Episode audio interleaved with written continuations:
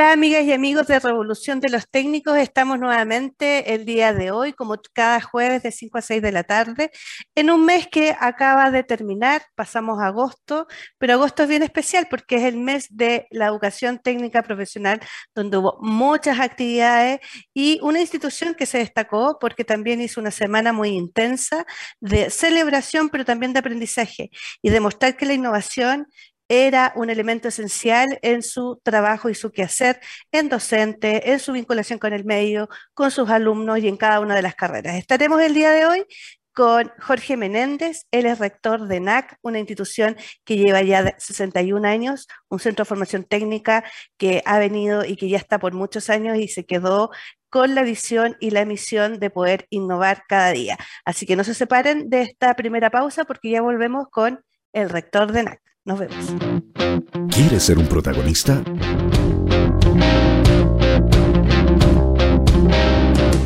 Escríbenos a invitados@divoxradio.com.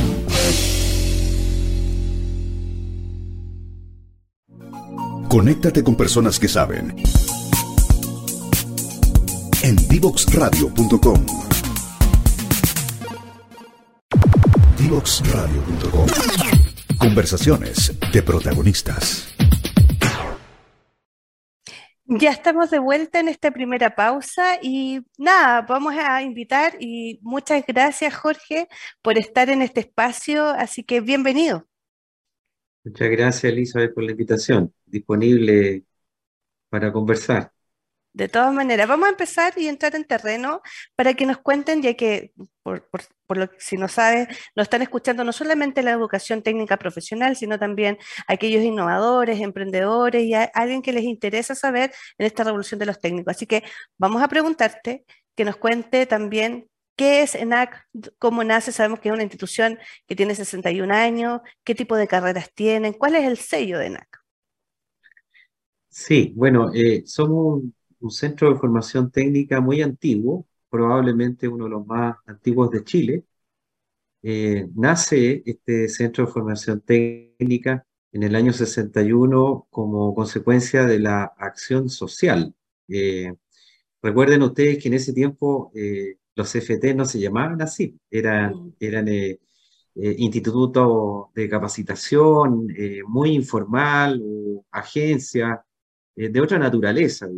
Eh, y en ese tiempo, esto nace de la iniciativa de nuestra fundadora que se llama Elisa Sanfuente, una mujer eh, que en esos tiempos eh, iba de visita a los hospitales y a las poblaciones y se dio cuenta que no habían auxiliares paramédicos, lo que hoy día se conocen como los TENS, los técnicos en enfermería. Mm. Entonces, en ese tiempo, gracias al esfuerzo de la señora Elisa y, un grupo de mujeres, porque esto fue liderado por mujeres, eh, quienes la acompañaron en esta cruzada, de hecho e, ellas se llamaban eh, las mujeres de la cruzada, eh, iniciaron esta labor educativa como una acción social. y así nace los inicios, así comienza ENAC por allá en la década de los 60 de, a poquito se fue esto transformando en una escuela de capacitación al alero de Caritas Chile, la, Iglesia Católica, y así se fueron de a poquito eh, consiguiendo los recursos. Eh, ENAC en esos tiempos como escuela de capacitación eh, ya tenía en la década del 70 del orden de los 3.000 estudiantes eh, que estudiaban estas formaciones en salud, también teníamos antiguamente eh, algún nivel de formación en ámbitos, eh, eh, digamos, educador social infanto-juvenil, en, ese ámbito muy antiguo, en el ámbito del trabajo social. Y así empieza a desarrollarse, como toda institución de educación superior técnica profesional hoy día, esta institución que podríamos decir tuvo un episodio dentro de la educación no formal, hasta la década del, 80, cuando se formaliza ya eh, las instituciones de educación superior eh, que pasan a llamarse centros de formación técnica y ahí se adquiere la, la, la, propiedad, digamos, la, definición más institucional de un CFT propiamente tal. y, hoy día estamos acá después de 60 años, 61 años, somos un centro de formación técnica ya consolidado, con seis años de acreditación, somos una institución de excelencia en la formación, de acuerdo a los, criterios de la Comisión Nacional de Acreditación. Tenemos cerca de 9.000 estudiantes, estamos solo en Santiago, aquí en, en, la región metropolitana, en la Alameda, ¿Y siempre han estado eh, ahí? Jorge siempre, nació, siempre, siempre, o sea, nació, nació en AC ahí eh, desde que estuvo la señora Elisa. Ah, no, no, no, no, no. Los orígenes de NAC estuvieron en, en la casa que hoy día alberga la Escuela de Ingenieros, cerca de la Clínica Santa María.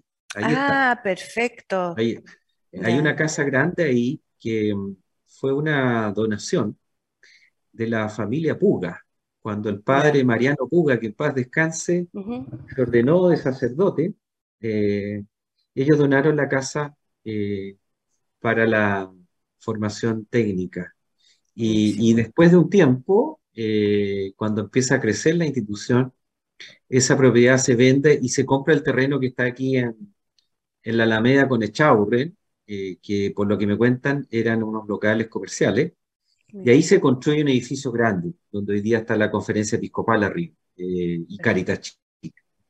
Y ahí nace eso, estamos hablando de la década del 80, entre el 82 y el 86 más o menos, se construye ese edificio, que es el, primer edificio, y hoy día ya eh, estamos ocupando una segunda edificación, donde yo estoy ahora en este momento, que es muy cerquita, a dos cuadras, y estamos construyendo otro al frente. Vamos a tener tres edificios próximamente. Grande, entonces. Oye, Jorge, ¿cuándo llegas tú, ENAC? ¿Cuándo, cuándo eh, porque has estado en otras instituciones también, que también de educación superior, eh, también queremos decir que Jorge es de Concepción, así que somos coterráneos también, eh, así que, pero ¿cuándo llegas ENAC? Yo llegué el año 2014, hace ocho años que estoy acá como rector, soy el primer rector hombre de Ah, mira, era, era, era una rectoría netamente con, con, el género era más femenino, digamos, por eso. Oye, ¿y cuándo empiezan a hacer las otras carreras? Porque, claro, era TENS, que es súper importante, ¿cierto? El tema de salud y me imagino que otras, pero ¿cuándo se empiezan a abrir a otras carreras? Mira, eh, el año 2012 eh, la institución se acredita por primera vez por cuatro años eh, y había una oferta académica eh, que estaba eh, repartida más o menos en, en, 11 carreras, la mayoría de salud. El 70% o, el 80% mm. de la matrícula era en, el ámbito de la salud, particularmente en el área, en la carrera de técnico en enfermería. Y, y, ya a contar del año 2012 se inicia un proceso de diversificación porque teníamos un riesgo operacional ahí con, muy concentrado en, el área de salud, aun cuando sigue siendo nuestra área más importante. Ya cuando iniciamos el, proceso ya más de desarrollo institucional, eh, nos propusimos diversificar la oferta académica y pasamos de un total de 11 a 28 eh, carreras eh, que tenemos hoy día en la oferta, y siempre con una intención de diversificar las áreas eh, entonces lo que hicimos fue eh, incursionar en áreas que no habíamos trabajado, que es el área de la administración y la tecnología. Hoy día, de hecho, este edificio está especializado en esas dos áreas, eh, que son áreas que nunca había participado en nuestra institución. por ejemplo, están en el área de administración, tenemos carreras como gastronomía, del área de servicio también hotelería, y otras propiamente tal de la administración, como administración de empresas, recursos humanos. Eh, y en el área eh, más tecnológica tenemos algunas carreras ya más pesadas, como construcción, tenemos laboratorios aquí también de primera generación ligados a la construcción, eh, a la automatización, la ciberseguridad y también la electricidad. Entonces, hemos, hemos dado este, este paso que no ha sido fácil porque es un área diferente en la cual no teníamos experiencia, tampoco teníamos mucho nombre. Entonces, eh, de a poquito, desde el año más o menos 2000, yo diría del año 2016, iniciamos este proceso de eh, diversificación eh, de nuestra oferta académica. Hoy día ya tenemos más o menos ese volumen de estudiantes cercano a los 9.000 estudiantes repartidos en estas 28 carreras. Buenísimo. Y, y ya 2000, 2018, 2016, 2018, después llega el 2019 estando en un centro bien neurálgico, ¿cierto? De, del estallido social y después pandemia. Cuéntanos cómo son una institución muy resiliente porque eh, tener que cambiar, que de repente no te podían hacer clases. Cuéntame cómo fue ese periodo. Bueno, como para todos los que trabajamos en educación, esto fue una tormenta. Eh, solo sabíamos educar eh, en formatos presenciales y de la noche a la mañana tuvimos que aprender eh, a educar a distancia. fue traumático. curiosamente, y algo, algo que suena contradictorio, pero nos ayudó el estallido, porque el estallido fue en octubre del 2019 y, ahí eh, la vimos bien complicada porque tuvimos un periodo eh, sin clase, eh, más o menos extenso. tuvimos que alargar el semestre, terminamos a finales del mes de enero. Y, y ahí, como no sabíamos bien lo que iba a pasar, al regreso en marzo, conversamos con el equipo directivo y la vicerrectoría académica se preparó con un plan pero pensando en los, profesores más bien, en un, mm. diplomado online y, actividades online para nuestros profesores. Nunca nos imaginamos que venía la pandemia. Y, cuando la pandemia llegó, eh, tuvimos que irnos para la casa eh, e improvisar muchas cosas. Eh, fue un trabajo intenso, agotador. trabajábamos todo el día, muchas reuniones. Eh, además con toda la contingencia, todo lo que estaba pasando, las emergencias, eh, los miedos, eh, mm. había todo un mundo por inventar. pero fuimos capaces de levantar una plataforma muy rápidamente de formación online. El primer semestre no anduvimos muy bien. tuvimos muchos problemas, especialmente problemas de, asociados a la conectividad, disposición de mm. equipo. Teníamos muchos reclamos también de nuestros estudiantes que fallaba la plataforma, una serie de problemáticas que eh, nos atendían día y noche, porque esto era mm. un mundo nuevo que había que, aprender. Eh, entonces, eh, el primer semestre fue terrible, terrible. Dormimos poco, trabajamos mucho, mucho estrés, pero salimos adelante, gracias a Dios. muchos estudiantes nuestros, por ejemplo, no tenían eh, computadores. Tuvimos que... Eso te iba a decir, porque no tenía, una vez no podían tener conectividad y no tenían también equipo. ¿Y cómo hicieron e-, eso para poder, le entregaron esos tipos de herramientas? ¿Cómo lo hicieron? Hicimos un plan de adquisición eh, de planes de datos que lo eh, entregamos a nuestros estudiantes, a los más necesitados. si la memoria no falla, fueron algo así como mil o mil doscientos planes de datos que entregamos a nuestros estudiantes y una cosa era repartirlo, también era un, un problema, no había cómo, cómo, llevarlo. Entonces, mm. lo, lo, que hicimos en algún momento incluso lo fuimos a dejar a sus casas. Eh, mm.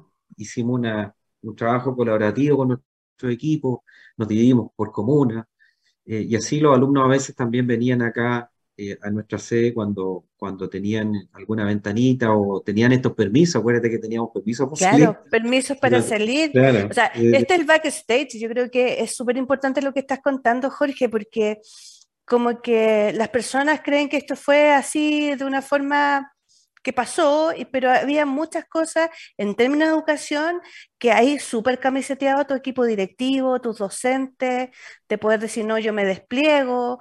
Eh, así que también como pasó en la educación básica y media, yo conozco muchos profesores y también muchos directores que tuvieron que hacer lo mismo, pero eso está invisible. Y qué bueno que tú lo, lo cuentes, porque al final es como decir, oye, yo estoy súper comprometido con este tipo de educación.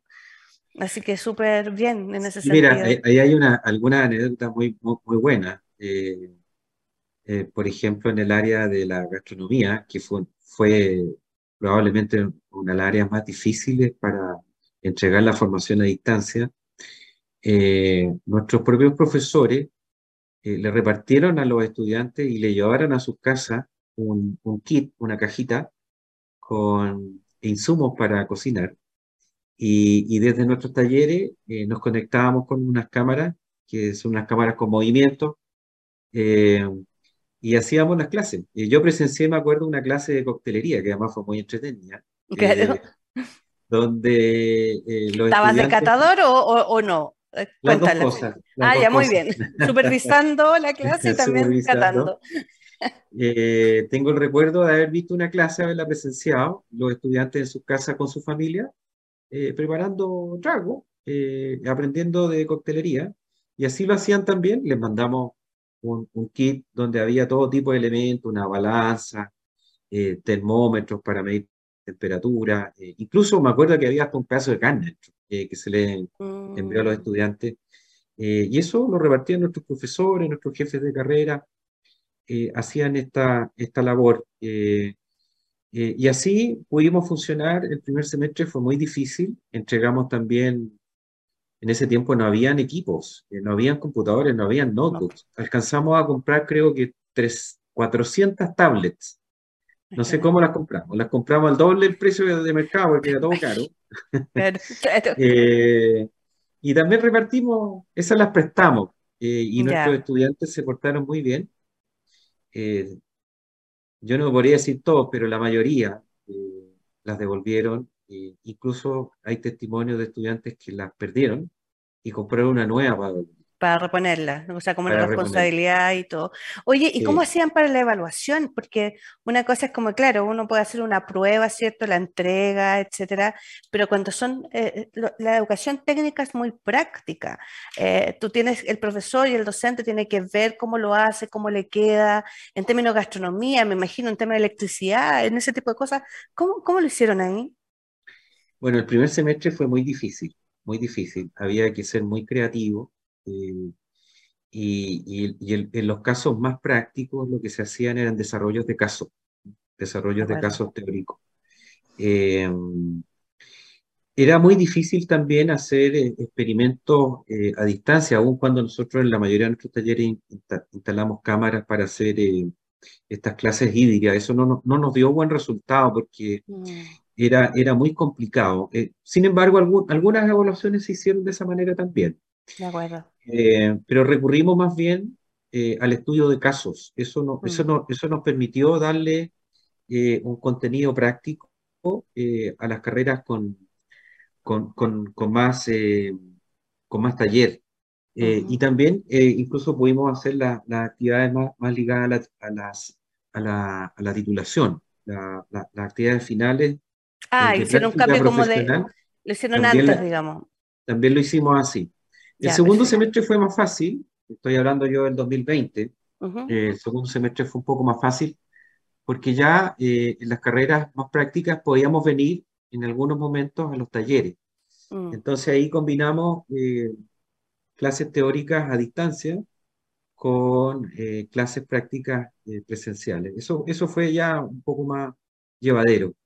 Y ya el 2021 nosotros prácticamente volvimos, bueno, pausadamente, ¿cierto? Porque hubo, eh, eh, digamos, confinamiento. Eh, Por comunas, algunos, claro, sí, pues, algunos. No, era fácil. el, el, 2021 fue bien inestable, pero logramos salir adelante porque ya teníamos una plataforma que ya manejábamos bien. Claro. entonces, cuando había que irse para la casa, todo se ponía a distancia y cuando había que volver, retornábamos, pero siempre teníamos muy presente de que mm, el esfuerzo por volver valía la pena, porque la pandemia a nosotros como, como formación técnica nos, nos dio en el centro del proceso formativo. Eh, nuestro, nuestras clases son, por definición, clases prácticas que se desarrollan en taller. Tenemos un currículum intensivo en formación práctica. Entonces, nos pegó fuerte y tuvimos muchas brechas, muchas brechas que, eh, que pudimos recuperar eh, en la mayoría de los casos. Sin embargo, hay brechas que quedaron abiertas. Eso pasó a todo nivel, digamos. Claro. Tuvimos planes remediales a inicios de semestre, en el verano, eh, pero sabemos que eso no fue suficiente y por lo mismo también a nuestros egresados le estamos ofreciendo cursos en aquellos casos donde hay brechas. Como educación continua. Se nos pasó súper rápido la primera y me quedan tantas preguntas que hacerte, Jorge, así que solamente voy a dejar una. Eh, vamos a hablar de innovación en la segunda parte porque ya innovaron mucho con, todo lo que pasó en la pandemia, eh, lo que hicieron en forma de educar, etcétera, pero también estamos viendo la relación y la vinculación con el medio y la innovación con los sectores productivos, que ustedes lo han hecho y ahí está en el ADN también. Así que no se pierdan, eh, estamos hablando con Jorge Menéndez, el rector de NAC, de este Centro de Formación Técnica que ya tiene 61 años en Chile. Así que no se desconecten, volvemos después de esta pausa. Divoxradio.com.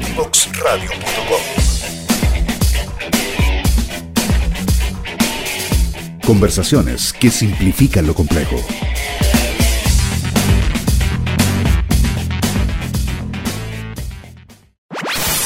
Conoce toda nuestra programación en www.divoxradio.com. Ya estamos de vuelta de esta segunda pausa. Estamos conversando con Jorge Menéndez.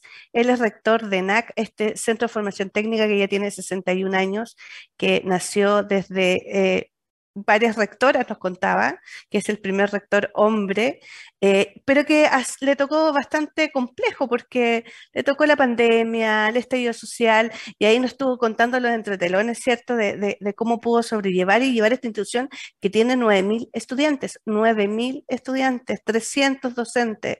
Pero ahora lo quiero llevar a otro aspecto de que han trabajado súper bien, eh, que es la innovación esa innovación, mm, mm, porque ya han hecho mucha innovación en el tema de cómo eh, hacer muy adaptable todo lo que son las metodologías de educación, ¿cierto? Pero ¿qué pasa con esa innovación que, está vinculada con su sector o su entorno eh, más relevante? Así que cuéntanos, ¿qué están haciendo la innovación en ENAC? Bueno, estamos partiendo con esto, que algo, es algo nuevo para nosotros, eh, es algo nuevo para el sistema, para el subsistema TP superior en el país, eh, hasta, antes de que se iniciara la implementación de la ley de educación superior, los FTs y los IPs, eh, no pensábamos en innovación. A lo más pensábamos en vinculación con el medio como una, una, una misión adicional a la, de la formación. Eh, y, y, recién estamos iniciando. Nosotros somos somos bastante, eh, yo diría, eh, atrevidos en esto porque estamos, estamos partiendo, lo hemos definido, lo hemos incorporado a nuestra visión. Eh, queremos ser al año 2025 un CFT reconocido por nuestra capacidad de innovación.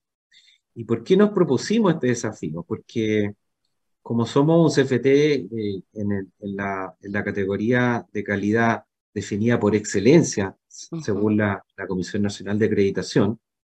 Eh, al tener seis años de acreditación, eh, nos sentíamos en la obligación de dar este paso adelantado, porque la, los, nuevos criterios de acreditación en esta, en esta dimensión de innovación comienzan a regir eh, recién a contar del próximo año y, la, y, el área de innovación voluntaria en, en, este nuevo marco regulatorio recién a contar eh, del año 2024 en adelante. Entonces, lo que nosotros hicimos fue adelantarnos a estos criterios eh, recién el año 2019, eh, hace al menos tres años. Y lo que hicimos fue plantearnos un desafío muy inicial, con una perspectiva de largo plazo, de incorporar la innovación como primer paso dentro de nuestra organización en términos muy transversales, generar capacidades innovativas. Y, para eso lo que hicimos fue, en primer lugar, crear una dirección en el año 2019. Ahí contratamos a Pablo Barra, que recomiendo que lo inviten a este programa también. Absolutamente, lo vamos a invitar. Eh, eh, Pablo eh, decidió acompañarnos en este desafío, que es un profesional ligado a la psicología, curiosamente. es algo que, que conversamos harto. ¿Cuál era el perfil de un director de mm. innovación? Y, ahí nos dimos cuenta, porque la, primera idea de sentido común que a uno se le viene a la cabeza es que eh, quien dirige la innovación tiene que ser por definición alguien que innova, y, y, ojalá alguien que está innovando en los fierros, ¿ya? ese es como el, paradigma que uno tiene. Claro, un ingeniero, ¿cierto? Que tiene un, un emprendimiento tecnológico, ¿sí? Esa es como, como la idea, eh, digamos, eh, paradigmática. Y, y, después conversando, lo que necesitábamos realmente no era una persona que innovara, sino que fuera capaz de liderar la innovación. Y, y, por lo tanto necesitábamos un, un profesional con capacidades de seducir a los demás, a la comunidad, para que entráramos en este proceso eh, como, como un proceso de base, no, no, no, no, piramidal, no desde arriba hacia abajo, sino que de abajo hacia arriba. Eh, y esto lo hicimos así porque eh, nuestra experiencia en vinculación con el medio es exactamente esa. partimos desde la base, bueno, desde los inicios de NAC, fue una institución que nació al servicio de la comunidad, por lo tanto está en nuestro ADN, pero cuando partimos con BCM, en vinculación con el medio en el año 2015, fue ese el modelo que nos propusimos, que eh, no por haber una dirección de vinculación con el medio, esta dirección tenía que hacerlo todo, sino que el desafío era que el mundo académico particularmente hiciera la vinculación con el medio. Y del 2015, eh, que estamos trabajando así en vinculación con el medio y hemos logrado muy buenos resultados, ya tenemos un proceso donde existe una dirección, pero la ejecución de las actividades de vinculación son transversales a la institución. Entonces, nos propusimos lo mismo en innovación, y, esta dirección lo que hace es animar el desarrollo de la innovación internamente. Y desde el 2019 a esta fecha lo que hemos hecho es, constituir esas bases. Además, en plena pandemia y estallido social. Claro. O sea, todo lo que tenga que ver gestión del cambio, tú lo, hablaste muy bien, o sea, el liderazgo necesario para hacer esta gestión del cambio impulsar los temas de innovación, que de eso son muchas habilidades blandas los que hay que incorporar, porque el conocimiento para la innovación es una parte, pero habilidades de resiliencia, adaptación, ¿cierto? Lo que hablamos alguna vez, eh, son el, el, el, hecho de hacer vínculo en la colaboración, son elementos muy importantes para, para la innovación. Entonces, hay a veces los ingenieros que somos más cuadrados, obviamente, no, no tenemos tantas esas habilidades. Así que fue genial. ¿Y, y, qué han hecho en específico? Porque yo sé que han hecho mesas, han tenido igual un montón de, de actividades. Sí, bueno, eh, cuando iniciamos esto, hace un poquito más de dos años, vamos para los tres casi, eh, como te decía, nos propusimos desarrollar las bases y y gracias también al apoyo de Corfo a través del programa IPSFT 2030, que es un programa muy valorado por nosotros de la Corfo en combinación con el Ministerio de Educación. Eh, logramos adjudicarnos dos proyectos y a través de estos proyectos lo que hicimos eh, fue establecer mecanismos, políticas. Tenemos ya una política de, de, innovación y, y, también algunos programas de, de, transferencia y de formación. Yo mismo participé eh, de este programa eh, de formación en innovación que organizó el Ministerio de Educación oh. eh, con agentes externos. Tuvimos un, programa de formación internacional también, interno en, materias de, de innovación. Em, hemos creado un, un, una, un consejo asesor externo para el desarrollo de la innovación eh, que nos ha dado muy buenos frutos. Eh, de hecho, voy a decir algo eh, muy, una primicia que me tiene muy contento, algo que en toda mi vida que he trabajado en, en, educación superior nunca lo había vivido en persona. Por primera vez recibimos una donación en plata de una empresa para innovar. Buenísimo. y eso, eso nos da no se da, eso no es común, ¿eh? porque de hecho eh, las instituciones superiores siempre andan eh, buscando algún tipo de alianza y lo recibieron en recursos para innovar. Cuéntanos un poco más si es posible. Sí, son recursos pequeñitos, no es mucha plata.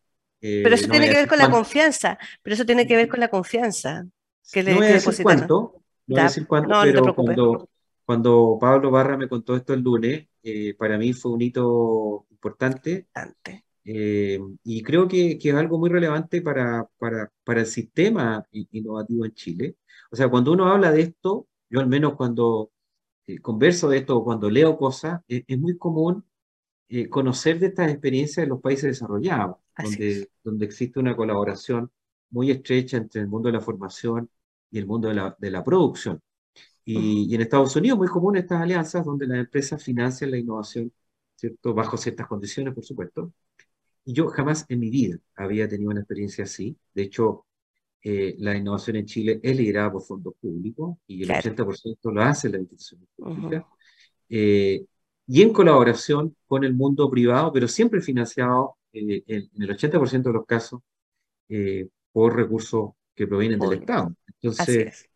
em, que una empresa externa ligada al, al- al área tecnológica eh, nos diga, yo les pongo est- est- estos recursos para que innoven, eh, para nosotros es una cuestión tremenda, tremenda. Tremendo Eh, impacto, porque uno de los resultados e impactos eh, tiene que ver varias aristas en esto. Tú estás diciendo confianza, colaboración, el apostar, el- la innovación, es una apuesta y las empresas en general en Chile no hacen tantas apuestas y que confíen en, en un, un- un centro de formación técnica que tiene mucho prestigio para que haga innovación, yo creo que es como casi para marcarlo, porque no se ha dado, no se ha dado en, en otras instituciones. Así que felicitaciones, Jorge, porque eso, eso les da más impulso para seguir. Y tiene este consejo asesor, contabas también, ¿cierto? Sí, es un consejo asesor eh, que eh, funciona eh, para poder acompañarnos en la definición de estas materias, también nos acompañan cuando hay que realizar algún tipo de actividades, por ejemplo, en, en la definición de bases para proyectos. Tenemos también estos concursos de innovación internos para nuestros profesores eh, y también para estudiantes. Tenemos un programa CREA eh, que está para los estudiantes y un programa de innovación para nuestros profesores, donde el, el requisito más importante para adjudicarse estos proyectos es que existe una alianza externa. Esa es una de las modificaciones a las bases que hemos establecido. Bueno, este conjunto de eh, eh, aspectos, eh, la generación de bases, políticas, mecanismos, este eh, eh, consejo asesor, nuestros concursos de, de- de innovación y nuestras alianzas que son crecientes con el entorno, eh, más nuestros proyectos de infraestructura en el edificio nuevo que estamos construyendo aquí al frente, eh, tenemos proyectado en el último piso un centro de innovación. eh, y ahí queremos hacer cosas muy interesantes. Eh, tenemos muchas ideas que hacer ahí, Buenísimo. Sí. eh, pero queremos co- eh, conformar ahí un espacio colaborativo, eh, donde vengan empresas, al- aliados estratégicos, a cosas tan simples como ocupar el espacio eh, para trabajar, idealmente prototipar cosas eh, que trabajen y ocupen nuestros talleres, nuestros laboratorios, o que lo ocupen de oficina. Eh, si es que, si es que no tienen oficina, bueno, aquí van a tener eh, un coworking eh, para que podamos iniciar una tarea colaborativa con nuestros socios estratégicos. Y queremos también, nuestro objetivo de más de largo plazo es cómo llevamos esto al aula y al currículum, Mm, que mm. eso es palabras mayores. Claro, claro. Por ahora son actividades institucionales de carácter transversal eh, y con la vicerrectoría académica tenemos algunas líneas trazadas. eh, por ahora son, son actividades de carácter más bien metodológicas y transversales, ligadas a algunas líneas, por ejemplo, de aprendizaje y servicio, eh, pero lo ideal es que esto se incorpore en el currículum a través de eh, competencias para la innovación. Eh, es algo que ya estamos haciendo, por supuesto. Eh, pero de una manera, eh, o sea, en, en un- en un- en una, una perspectiva un poquito más eh, de largo plazo. Y, y lo que queremos es que finalmente sean nuestros estudiantes los que adquieran estas capacidades de innovar, ya sea a través del currículum o a través de actividades extracurriculares que, que- que- que lo lleven a la formación por reto, todo esto que se conoce en otros países como el design thinking y cosas por el estilo. Ah, buenísimo. Te quiero llevar a otra pregunta que te quiero llevar a soñar ahora. Eh, siempre hablamos y de hecho el 2030 para nosotros es icónico. Tenemos el programa IPCFT 2030, pero también tenemos eh, el Objetivo de Desarrollo Sostenible, ¿cierto? De que al 2030. ¿Cómo visualizas y cómo, cuál es tu sueño de, de NAC en el 2030? ¡Wow! ¡Qué difícil! Eh, Bueno, a mí me gustaría, eh, así como, como lo hemos dicho, en la perspectiva que tenemos, es que seamos reconocidos como un centro de formación con capacidad de innovación. Eh, ¿y eso qué significa en la práctica? Eh, yo me atrevería a decir así do- dos sueños.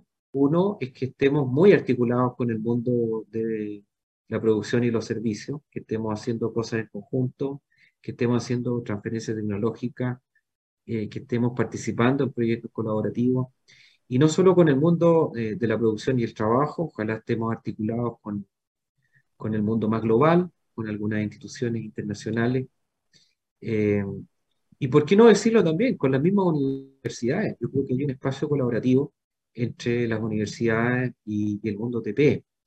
muchas veces las universidades investigan eh, cosas muy interesantes, pero que no las llevan a la práctica y, necesitan campos de eh, experimentación. Y creo que los, los, centros de formación técnica somos ese campo de experimentación mm. en la medida que seamos capaces de llevar esa investigación a la investigación aplicada y mm. finalmente a la transferencia tecnológica.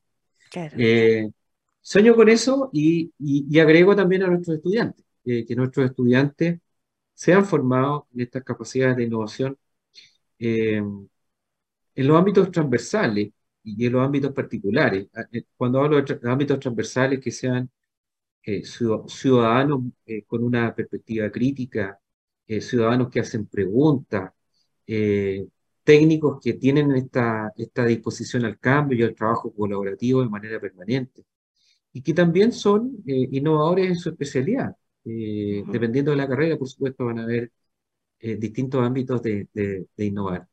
Eh, sabemos muy bien que esto no es para todos nuestros estudiantes, tampoco es para todos nuestros profesores, eh, pero con un 10, un 20% eh, de nuestra masa estudiantil o nuestra masa docente, yo me daría por más que feliz si, logramos eso y, esta conexión con el entorno productivo y de los servicios sería también espectacular.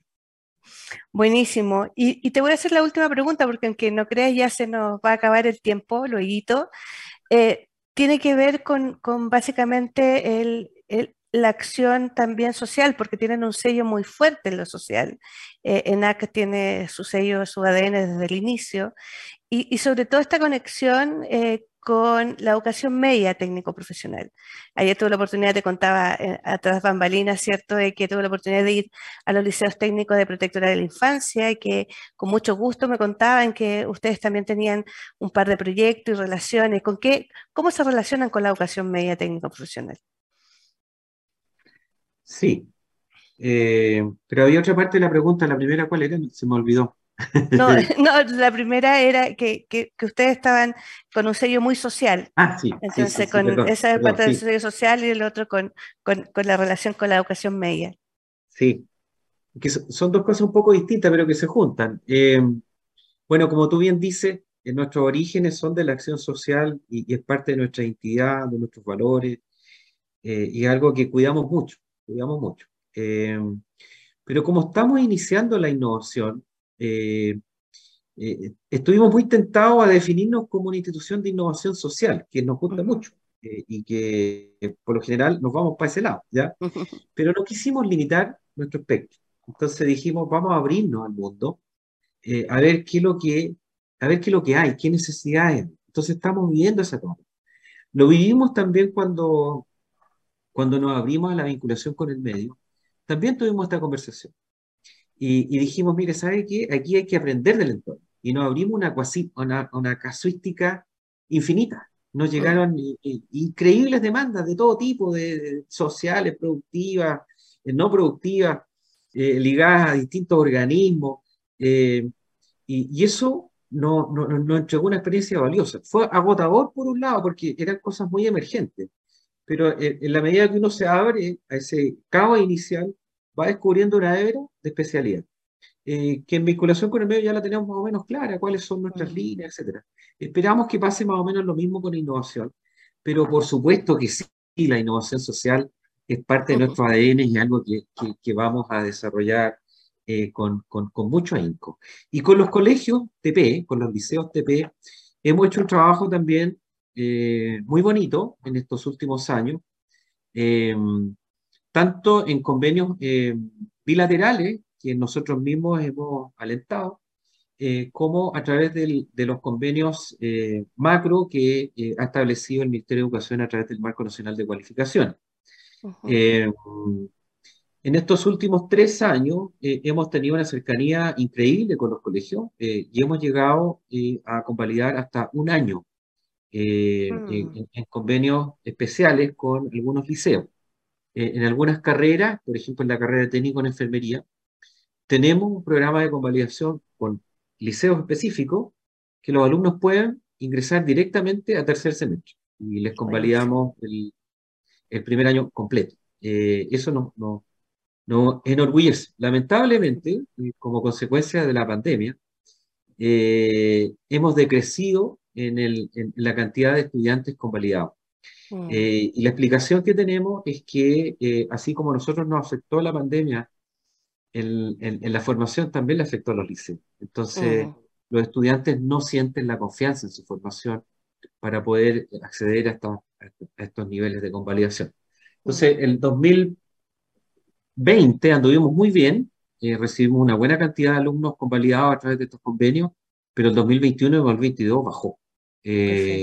Claro. y esperamos que esta política pública también corrija el rumbo, porque hay muchas cosas que corregir. Buenísimo. Jorge, se nos acabó el tiempo, me quedan muchas preguntas que, que hacerte, solamente ahora, bueno, vamos a tener que seguir conversando en otra oportunidad para que vuelvas de nuevo al programa. Eh, agradecerte el espacio que nos diste este día, eh, que también la Alameda está un poco convulsionada y estuvimos hablando, así que gracias por estar en este espacio. Gracias a ti, Elizabeth. Así que cuando quieras, feliz de participar. Buenísimo. Adiós. Vamos en- adiós, vamos entonces a, a una segunda pausa y ya volvemos. Divoxradio.com.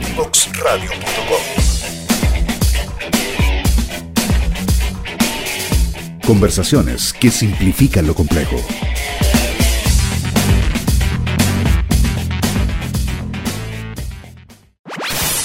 Conoce toda nuestra programación en www.divoxradio.com.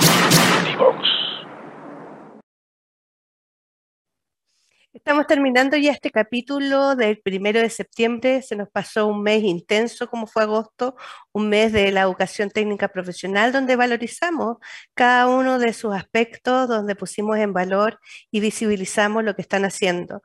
Hoy en Revolución de los Técnicos tuvimos un centro de formación técnica icónico en nuestro país que lleva más de 61 años y que está innovando, que tiene todo el ADN para innovar y que ya lo hizo en la pandemia, ¿cierto? Y en el estallido social, estando acá en la Alameda con 9.000 estudiantes, sin embargo, pudo sacarlos adelante con el esfuerzo y el compromiso tanto de su rector, con quien estuvimos conversando hoy día, quien es Jorge Menéndez, pero también con todo su cuerpo docente, con todos sus directivos. Así que así es la educación técnica, es una educación que se pone la camiseta, que está ahí para el día a día y que va a seguir innovando y que tiene sueños de innovación.